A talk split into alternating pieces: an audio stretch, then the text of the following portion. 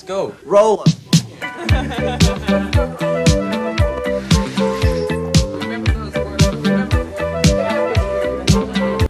Hola amigas y amigos, les habla Mauricio de Medina y les doy la bienvenida a un episodio más de Aprende, ahorra e invierte. Te invito a escuchar el tema ¿Qué es la tokenización? El resumen semanal de los mercados y la frase de la semana. ¡Empezamos!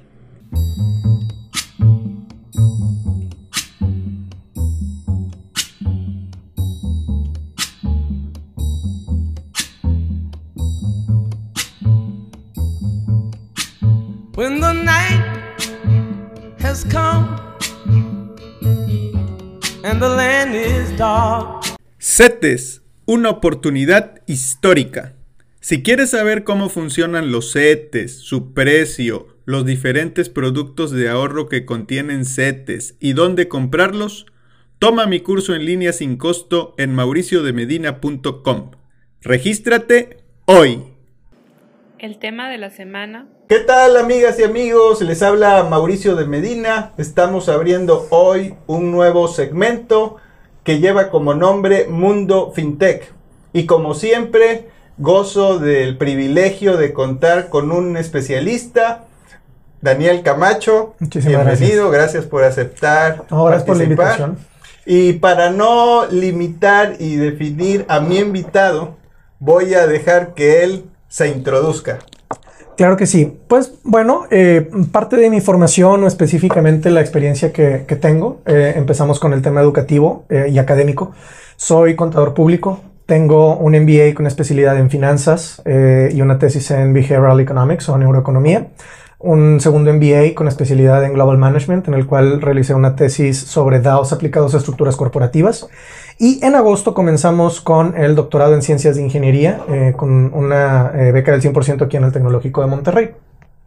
Entonces, esta parte la puedo resumir bien sencillo para ti y para tu audiencia. Básicamente soy un super ñoño que le apasiona la tecnología. Este tema a mí me llena, me gusta, me fascina. Ya tengo hartos a mis amigos hablando de este tema. A mis alumnos los tengo fascinados porque quieren aprender. Y en general es un tema que no solo domino, sino que puedo abordar gracias a eh, los elementos multidisciplinarios que tengo. Para poder comprender mejor una tecnología, al menos en mi experiencia, no basta con eh, estar formado en el área tecnológica, sino tener elementos eh, externos que nos, nos permitan analizar. O yo lo explico de ciertas formas. Cuando somos programadores, hacemos todo para programadores.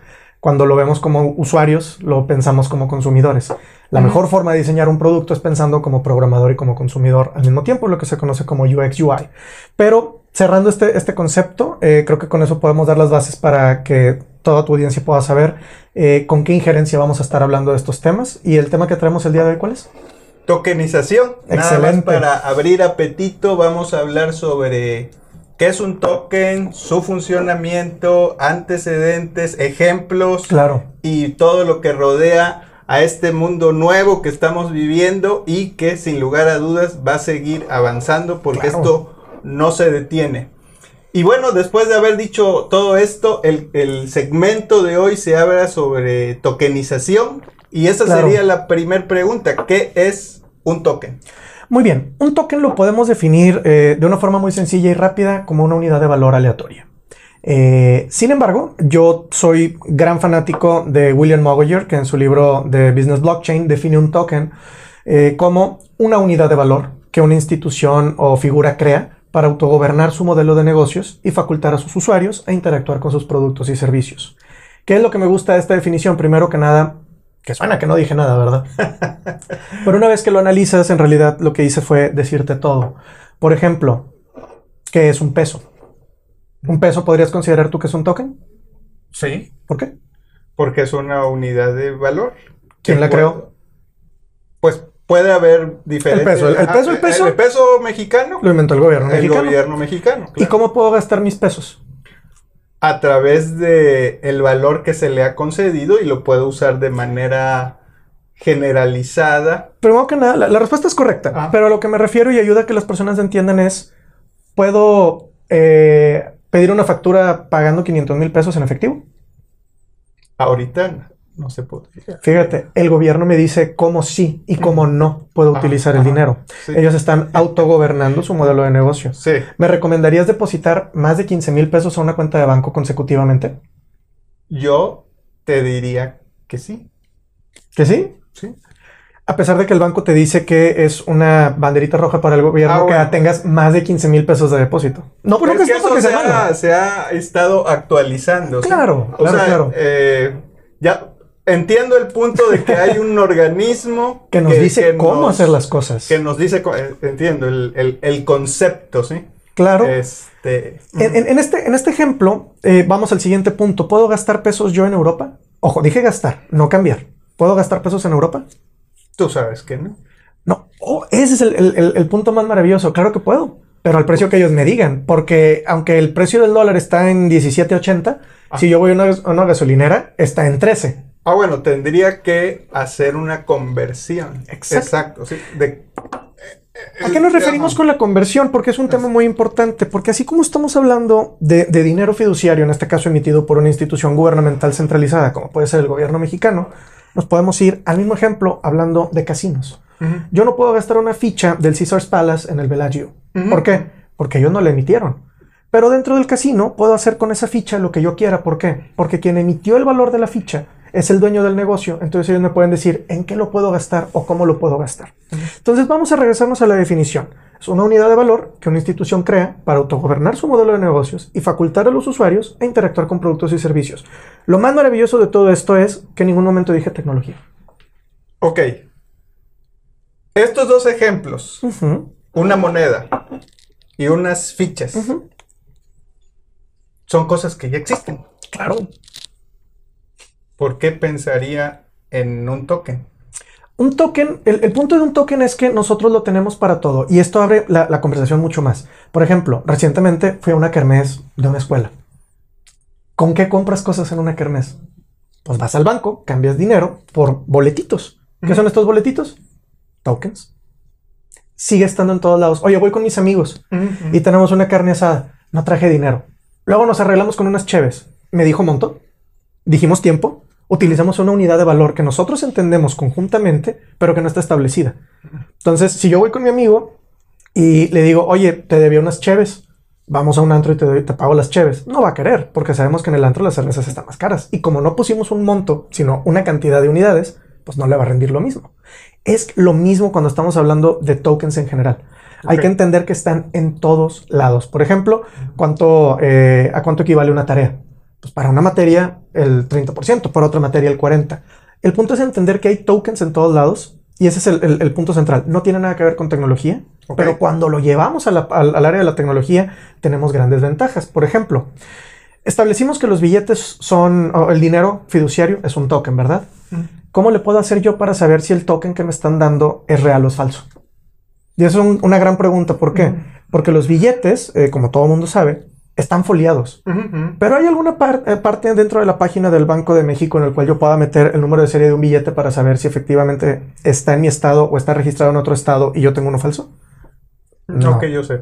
Entonces la pregunta es, ¿para qué los folean?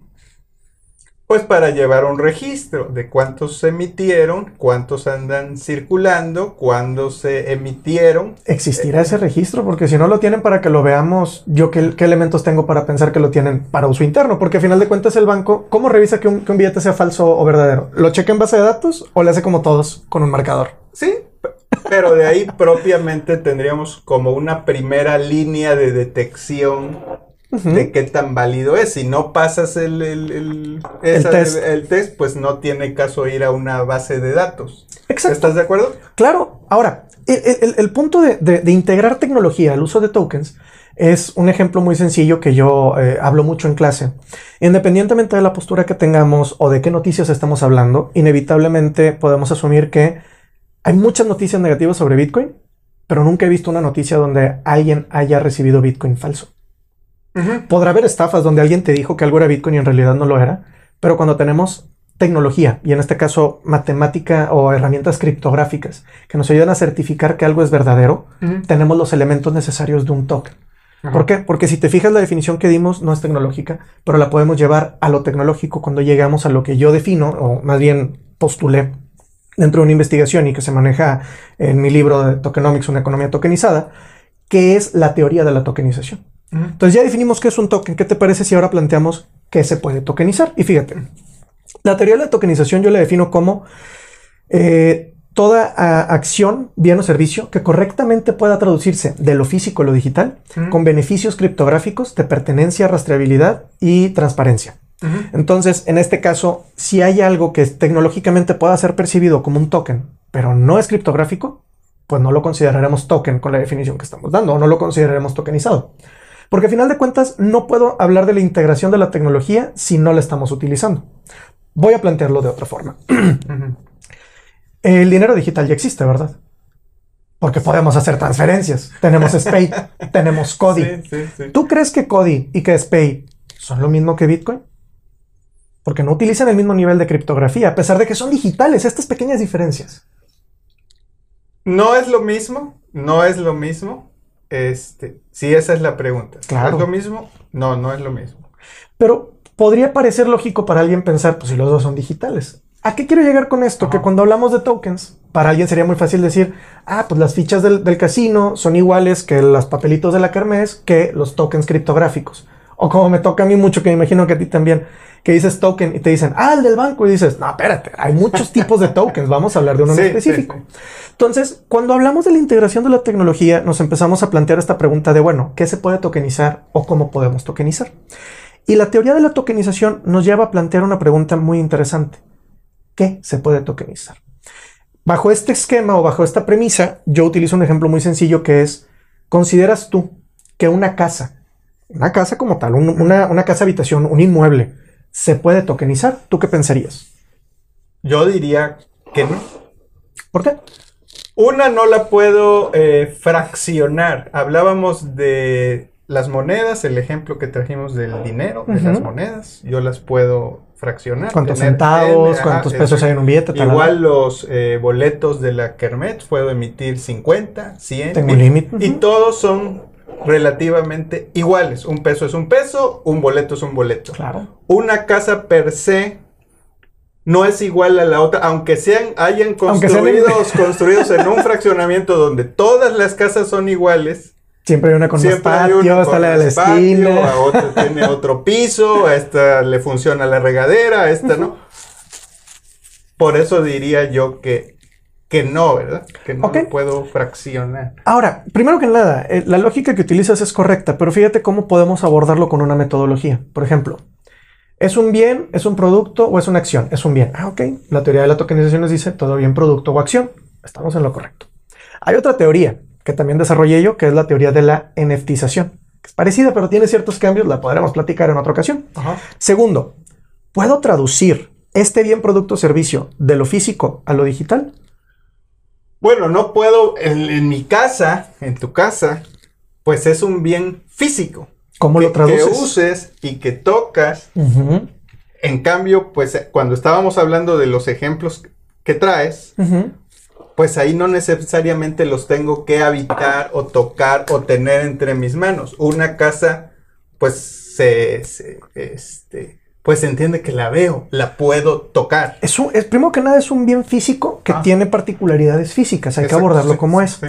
Aquí uno de los ejemplos principales es, ¿qué te hace a ti dueño de una casa? Que la puedes ver, que la puedes tocar, Ah, bueno, que la habitas. Ya, ya hablando de, de ser el propietario, pues hay una serie de documentos, vamos a decirle así. Y ¿Qué hay un parece si decimos registro. información? eh, información y hay un registro ante una entidad Claro. que valida que efectivamente Daniel Camacho es dueño de X inmueble. propiedad. Así. Para agregar más valor a este ejemplo, ¿qué te parece si te pregunto, el banco me tiene a mí? ¿Qué pensarías si te digo el banco me tiene a mí? Totalmente de acuerdo. No, pero, pero ¿cómo me tienes si yo estoy aquí contigo? Sabe todo de ti. O ¿no? sea, pero fíjate que te digo, lo que pasa es que el banco tiene eh, una copia de mi identificación. Este, sí, Mi identificación soy yo. sí, sí, sí. Bueno. La identificación es una versión Ajá, de información ajá. personal. Mi INE no soy yo. Mi INE me respalda, Ah, pero sí. mi INE no soy yo. Entonces, ¿qué te parece si ahora lo preguntamos así? ¿Puedo tokenizar una casa No, no hay forma de que yo pueda traducir un ladrillo a algo digital. Pero, ¿qué es lo que sí puedo tokenizar? La información que me confiere como dueño de este inmueble. Entonces, fíjate cómo ahora estamos regresando a la teoría de la tokenización, pero abordándola con una metodología. No puedo tokenizar el bien, puedo tokenizar la acción de poseer el bien. Y cuando hablamos de estos conceptos sociales, lo que buscamos es eh, avanzar con la tecnología en cuanto a actividades, no con cosas. Nadie pregunta qué ¿Qué, producto eh, sustituyó el Internet? Lo que nos preguntamos es qué actividades sustituyó el Internet. Sí, sí, sí. Porque no sustituyó a las universidades, sustituyó cómo tomas clase, no solamente en el salón, sino a través de Zoom. Entonces, cuando llevamos eh, esta práctica eh, dentro de la metodología, nos damos cuenta que podemos tokenizar muchas cosas. Por ejemplo, ¿puedo tokenizar un hospital? No. Un hospital como tal, no. ¿Puedo tokenizar medicinas? Dices, híjoles, igual y no. ¿Qué sí puedo tokenizar? Puedo tokenizar la información que me da acceso a este hospital y que me da acceso a estas medicinas. ¿Cómo le llamaríamos a eso? Seguro. Puedo tokenizar un seguro. Fíjate cómo ahora estamos hablando de, oye, ¿un seguro qué es? Pues un seguro te da acceso a ciertos hospitales, a ciertos procedimientos y a ciertas medicinas. No puedo tokenizar eh, el hospital, no puedo tokenizar mi enfermedad, puedo tokenizar el acceso a. Que muchas veces eso es lo que tenemos. Credenciales que nos dan acceso a, documentos que nos dan acceso a. Todo es información. Y al final de cuentas, cuando hablamos de tecnología, todo se, centra o se regresa al manejo y manipulación de la información. Entonces, fíjate cómo ya pudimos eh, efectivamente definir qué es un token. Hablamos de la teoría de la tokenización y empezamos a platicar de qué sí y cómo se puede tokenizar. Pero vamos a llevarlo a un siguiente paso y hablemos de para qué nos sirve tokenizar algo. Por ejemplo, vamos a seguir en el mismo, en el mismo ejemplo. ¿De qué nos sirve tener un, una, ¿cómo se llama? El documento que te hace dueño de una casa, ¿cómo se llama? Una... La escritura. La escritura. ¿Qué beneficio nos da tener escrituras?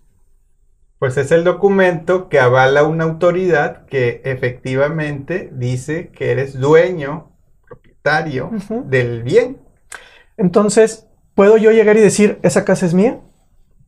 Si tienes la escritura y lo demuestra, pues sí. Y si no tengo la escritura, me van a decir, no tienes la información.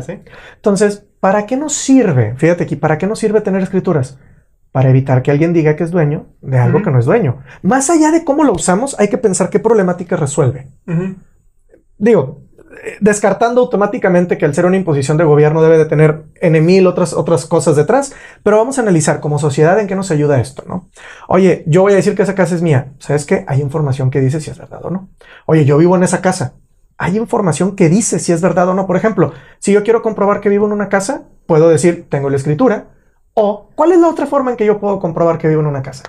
Que tú puedes, que tú vives en una casa Está pues, increíble. Ajá, pues con algún registro de algún servicio a tu nombre. No quiere decir que pague la casa. Es correcto. No quiere decir que yo soy el dueño de la casa. O bueno, me estoy viendo por lo convencional, ¿no? Claro, completamente. No sé si esa es la manera correcta de demostrarlo. completamente. la, autoridad te dice, ¿sabes qué? Si tú compruebas que llevas viviendo ahí mucho tiempo, ¿cómo lo compruebas? Pues pagando los servicios. Fíjate cómo sustituimos la escritura con actividades. A final de cuentas, podemos sustituir información con información, siempre y cuando vaya con los estándares que la autoridad nos está estableciendo. Entonces, uno de los elementos que más eh, nos podría ayudar en todo esto es, fíjate, tenemos contratos, tenemos figuras jurídicas, tenemos documentos, y aún así, no sé si tú lo sabías, la Torre Eiffel ha sido vendida cuatro veces. y aún así se sigue habiendo eh, estafas en, en, Nayarit, lo puedes ver con gente que vende terrenos y luego, ah, estaban intestados, o sabes que no, no, son los ejidatarios, etcétera. y dices, oye, como que el hecho de que tengamos contratos y documentos, en teoría, nos dice que va a solucionar muchos problemas, pero sigue habiendo problemas por tener estos documentos. Entonces, ¿qué es lo que agrega la tecnología? Certeza. Por ejemplo, 2 más 2 va a tener una respuesta diferente en Nayarit que en Monterrey. 2 más 2 es 4. Y 2 más 2 va a ser diferente si pagué mi predial o si compré la casa. No, siempre va a ser 4. Entonces, fíjate cómo cuando eh, reducimos los criterios a matemáticas en lugar de opiniones de personas, como se maneja actualmente de acuerdo con la legislación mexicana, donde tenemos quién es el que dice que es legal y que no es legal, se les llama notarios y los notarios quedan fe y legalidad. Fe es certeza. Bueno, por parte de ellos, pues por eso están, ¿no? Lo que pasa es que si fuera certeza se llamaría certeza y legalidad. El problema es que no entendemos a veces que trabajamos, vivimos y funcionamos en un sistema basado en fe. Sí, sí, sí. Entonces, suena muy disruptivo a veces decir, oye, imagínate que en vez de fe pasemos a matemáticas. Confiar en que 2 más 2 siempre va a ser 4. A mí eso me parece no solo perfecto, sino disruptivo y maravilloso. Cuando he tenido este tipo de conversaciones respecto a la aplicación de la tecnología blockchain eh, o, o del consenso, etcétera, a mí me da una gran paz poder decir lo que diga blockchain es verdad. ¿Por qué? Porque es matemáticas. A ver, a ver, pero voy a, voy a hacerte unas preguntas que a lo mejor parecen un poco burdas, pero creo que tal vez el que nos escucha, nos vea, eh, puede tener. Claro. ¿Quién hace un token? Cualquier persona. Cualquier persona. ¿Usando qué? Eh, en, en teoría, para que sea un token con todos los elementos que platicamos, tiene que tener, primero que nada, eh, tecnología criptográfica. ¿Por qué? Porque es muy fácil que un, por ejemplo, ah, el banco tiene un token. ¿Está encriptado? No, no es tan token. Suponiendo que tiene todos los elementos, Criptografía, eh, podría crear un token. Completamente. ¿Qué tan fácil es crear un token? Te tardan menos de 15 minutos y eso lo hicimos tanto en mi clase aquí en la universidad como con niños de 15 años en el Instituto Himalaya y lo vamos a presentar en Filadelfia en tres semanas. De acuerdo. O sea, es fácil. Eso quiere decir que esa facilidad de crear un token. Seguirá prestándose a que haya fraudes, estafas y demás. Depende qué tan arraigado sea el uso del token. Que al final del día, si recae en que una entidad lo creó, pues siempre habrá ese sesgo de, pues tengo que confiar en quien lo está distribuyendo y lo hizo. Si tú me dices, Daniel Camacho sacó su token y ahora es el que se va a usar para comprar comida en el comedor de la institución, pues yo confiaré en el token de Daniel Camacho. La maravilla Aunque dos y dos sean cinco o cuatro. Es eso que- no cambia el hecho de que una persona, entidad o gobierno, lo que sea, lo creó. Primero que nada, la principal diferencia que hay en este caso es para personas morales. En, cua- en- en personas físicas no pasa tanto, pero en personas morales, yo puedo ver la información de una empresa que no cotiza en bolsa. Si no cotiza en bolsa es total y completamente privada. Privado, Entonces exacto. yo no tengo acceso a ninguna información. Ahí sí tengo que confiar. Yo no estoy viendo nada. La gran ventaja de, de- de cualquier token, cualquier token, es que proviene y emana de un smart contract. Y un smart contract, al estar montado sobre una red blockchain, es total y completamente público. Entonces imagínate que te digo, oye, estamos vendiendo terrenos en Nayarit. Y dices, ok, muéstrame toda la documentación de la empresa. No de lo que me quieres vender, de toda la empresa. ¿Tú crees que te la van a dar? A Acá ver. tenemos claridad y transparencia, por eso no hay confianza. Es, yo quiero verlo, lo puedo ver.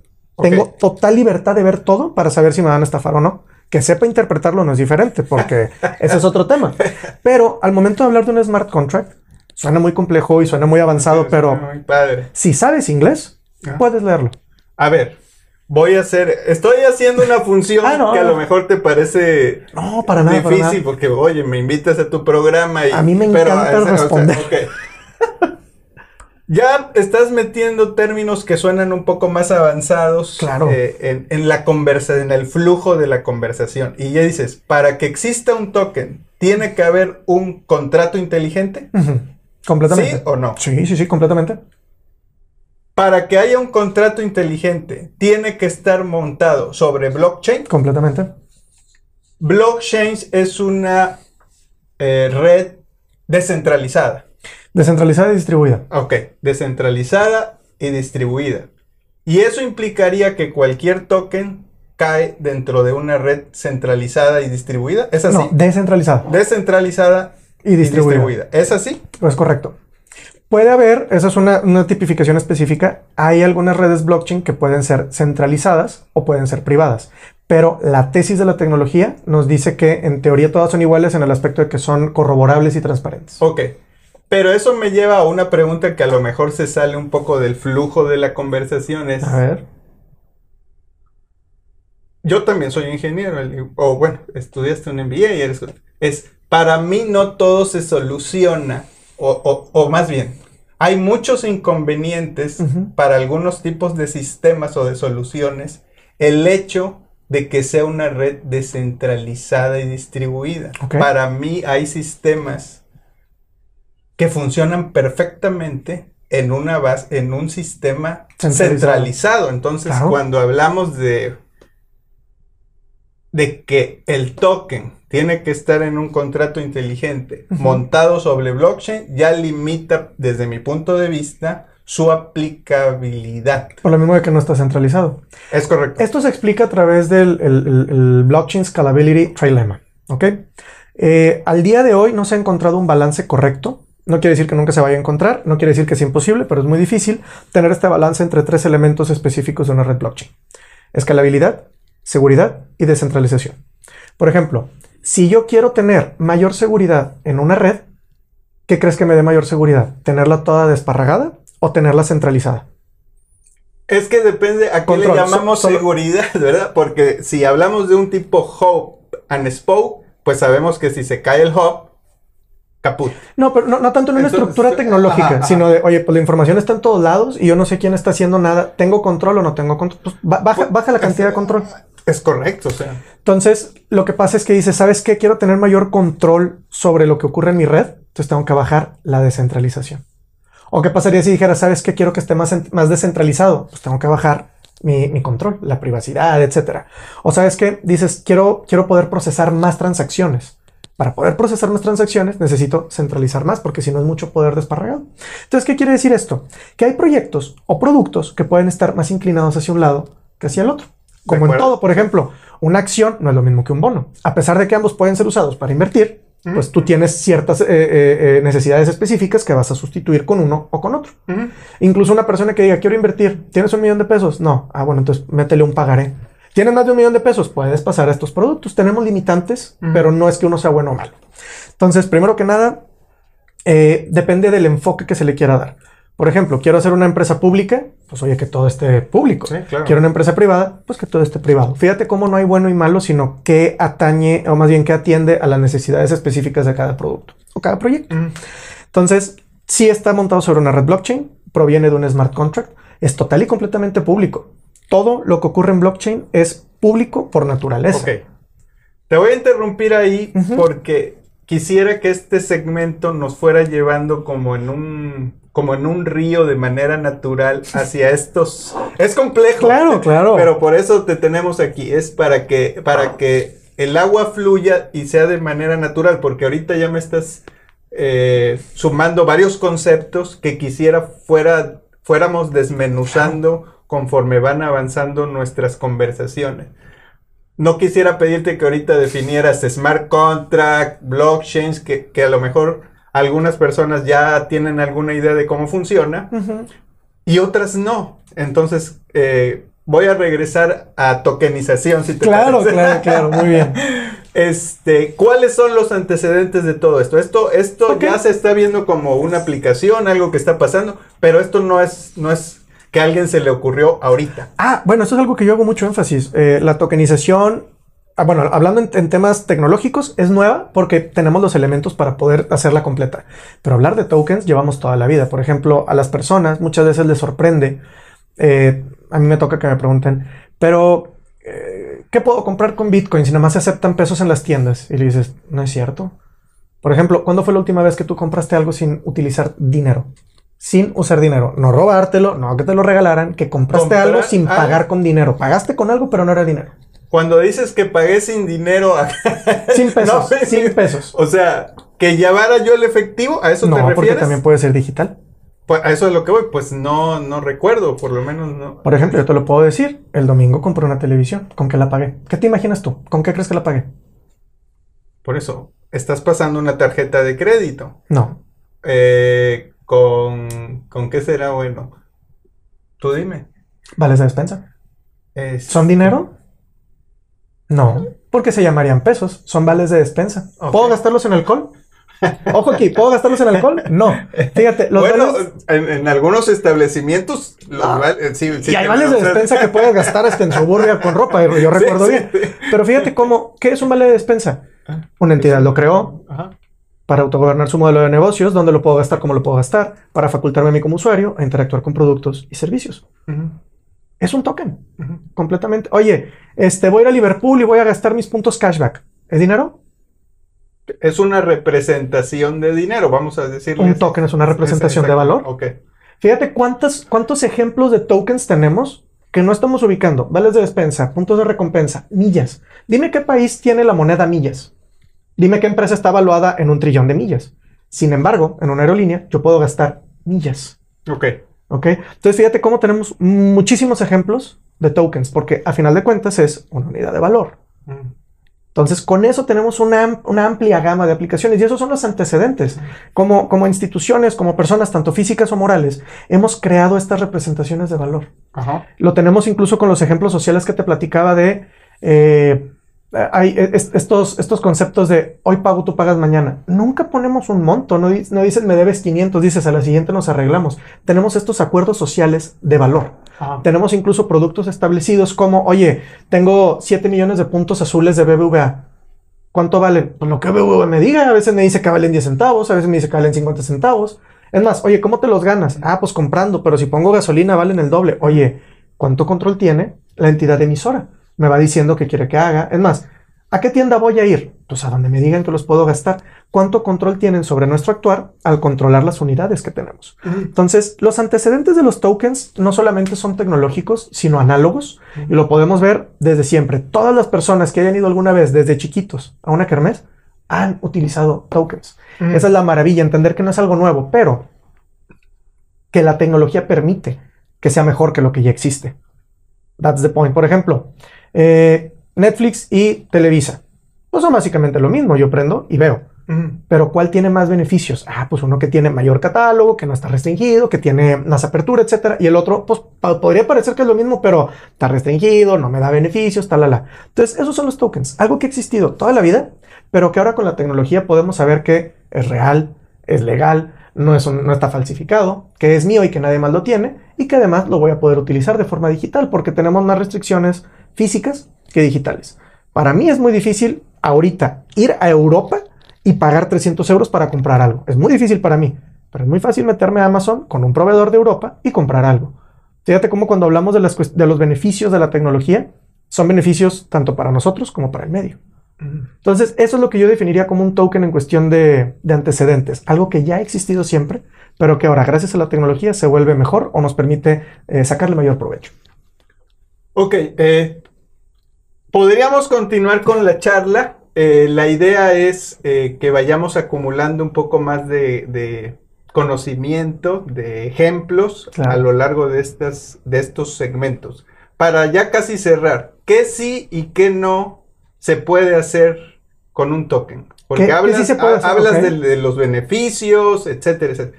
Pero debe haber algunas desventajas también. No tanto desventajas, sino tipificaciones. Vamos a establecerlo así. De acuerdo con criterios internacionales, esto no me lo estoy inventando yo, esto está definido por la Securities and Exchange Commission de Estados Unidos, por FINMA en Suiza, eh, por el Tribunal francés, el Tribunal alemán, específicamente en, Utah y en, en New Hampshire también se ha avanzado mucho en legislación. Tenemos la iniciativa eh, Koala de, de cómo eh, tipificar legalmente estos tipos de productos. Y te puedo decir que existen tres. Tenemos Utility Tokens, Security Tokens y Payment Tokens. Eh, security Tokens los podemos obviar, son todos los productos criptográficos que generen, eh, que- generen, transfieran o asciendan derechos y o obligaciones financieras. Después tenemos los Utility Tokens, que es toda unidad de valor que tiene una representación o que sirve para algo. Y los Payment Tokens son un intercambio de valor. Entonces, vamos a plantearlo así. Ya dijimos que los pesos son tokens, ¿verdad? A ver, te voy a interrumpir tantito. Me gustaría que esto que me vas a decir Claro. lo pasáramos para el siguiente programa donde hablemos de Los tipos de token. ejemplos de tokens, porque siento que eh, hay varios eh, puntos que me gustaría todavía seguir deshilando Claro. para darle oportunidad también al que nos escucha de que nos mande un comentario o una pregunta eh, a través de las redes sociales. Recuerden que me estoy como de Medina Maup en prácticamente todas. Daniel, ¿en qué redes te podemos Eh, me encontrar? pueden encontrar en Instagram como maestro-camacho eh, y también en Facebook también como maestro, maestro Camacho. No es una descortesía de mi parte. Quisiera que siguiéramos platicando sobre Claro. el tema. ¿Con qué te gustaría cerrar este segmento el día de hoy? Me gustaría cerrar dándole un mensaje a las personas para que lo tengan eh, muy presente.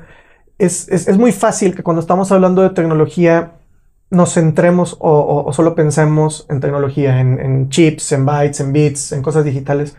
Eh, quiero invitar a la audiencia y a ti, como siempre lo, lo trato de hacer con las personas que hablo, eh, que al pensar en tecnología pensemos en cómo afecta nuestra vida. Por ejemplo, cuando escuchamos Internet, es muy raro que alguien piense modem, señal, datos. ¿Qué pensamos cuando hablamos de Internet? En cómo lo usamos, sí. qué consumo, qué veo, dónde me meto, qué puedo hacer, qué beneficios tengo. Sí. Es lo mismo cuando hablamos de tokens. Más allá de pensar qué tecnología lo hace, hay que enfocarnos en, oye, ¿y eso por qué me beneficiaría? El mejor ejemplo para todo esto es cuando, cuando lo hablamos de, de, de Bitcoin. Cuando dicen, ¿y cuál es la ventaja de Bitcoin? Entre muchas, como te lo decía, yo sé que el Bitcoin que tengo no es falso. ¿Por qué? Porque la matemática me lo dice.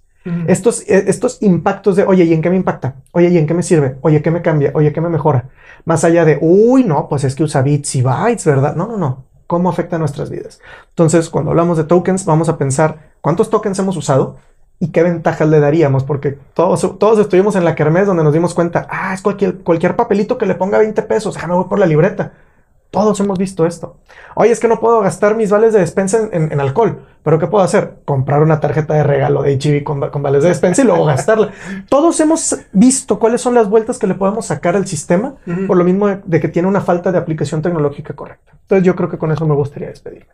Pues te agradezco y recuerden, cada eh, mes Daniel Camacho nos va a estar acompañando para este segmento que se llama Mundo FinTech. Nos vemos en el próximo capítulo. Hasta luego. I've got you under my skin. Si quieres aprender a ahorrar e invertir de una manera sencilla y práctica, te invito a que visites mi sitio y conozcas el programa de cursos que tengo para ti. Esta serie de cursos tienen un enfoque integral que te llevará de la mano desde las finanzas personales hasta el diseño de portafolios de inversión que incluyen acciones, fondos, bonos y criptomonedas.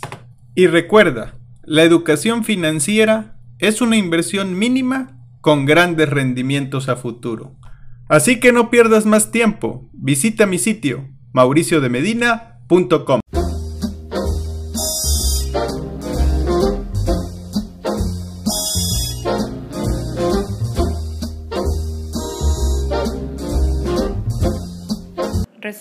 del mercado.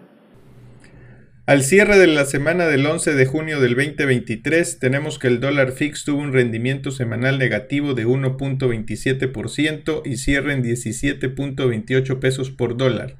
El índice de precios y cotizaciones de la Bolsa Mexicana de Valores tuvo un rendimiento semanal positivo de 2.4% para ubicarse en 54.512 puntos, mientras que el índice norteamericano Standard Poor's 500 tuvo un rendimiento semanal positivo de 0.39% para colocarse en 4.298 puntos.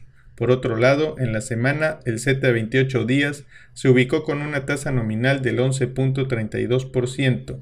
La inflación se muestra en 5.84% y la tasa de referencia en 11.25%.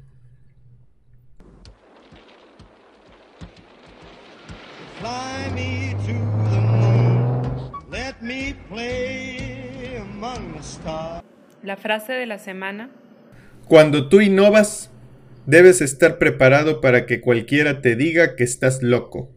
Larry Ellison.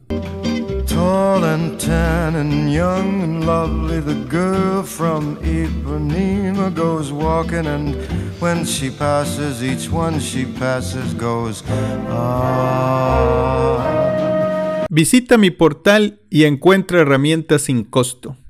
Recuerda que en mi portal podrás encontrar los siguientes ebooks, iniciando mi plan financiero, planeación para el retiro y 5 cosas que debes saber sobre el Bitcoin. Adicionalmente, podrás acceder a un curso en línea totalmente gratuito de nombre Introducción a la Planeación Financiera. Todo esto con un solo objetivo, brindarte herramientas para que tomes las riendas de tu presente y tu futuro financiero.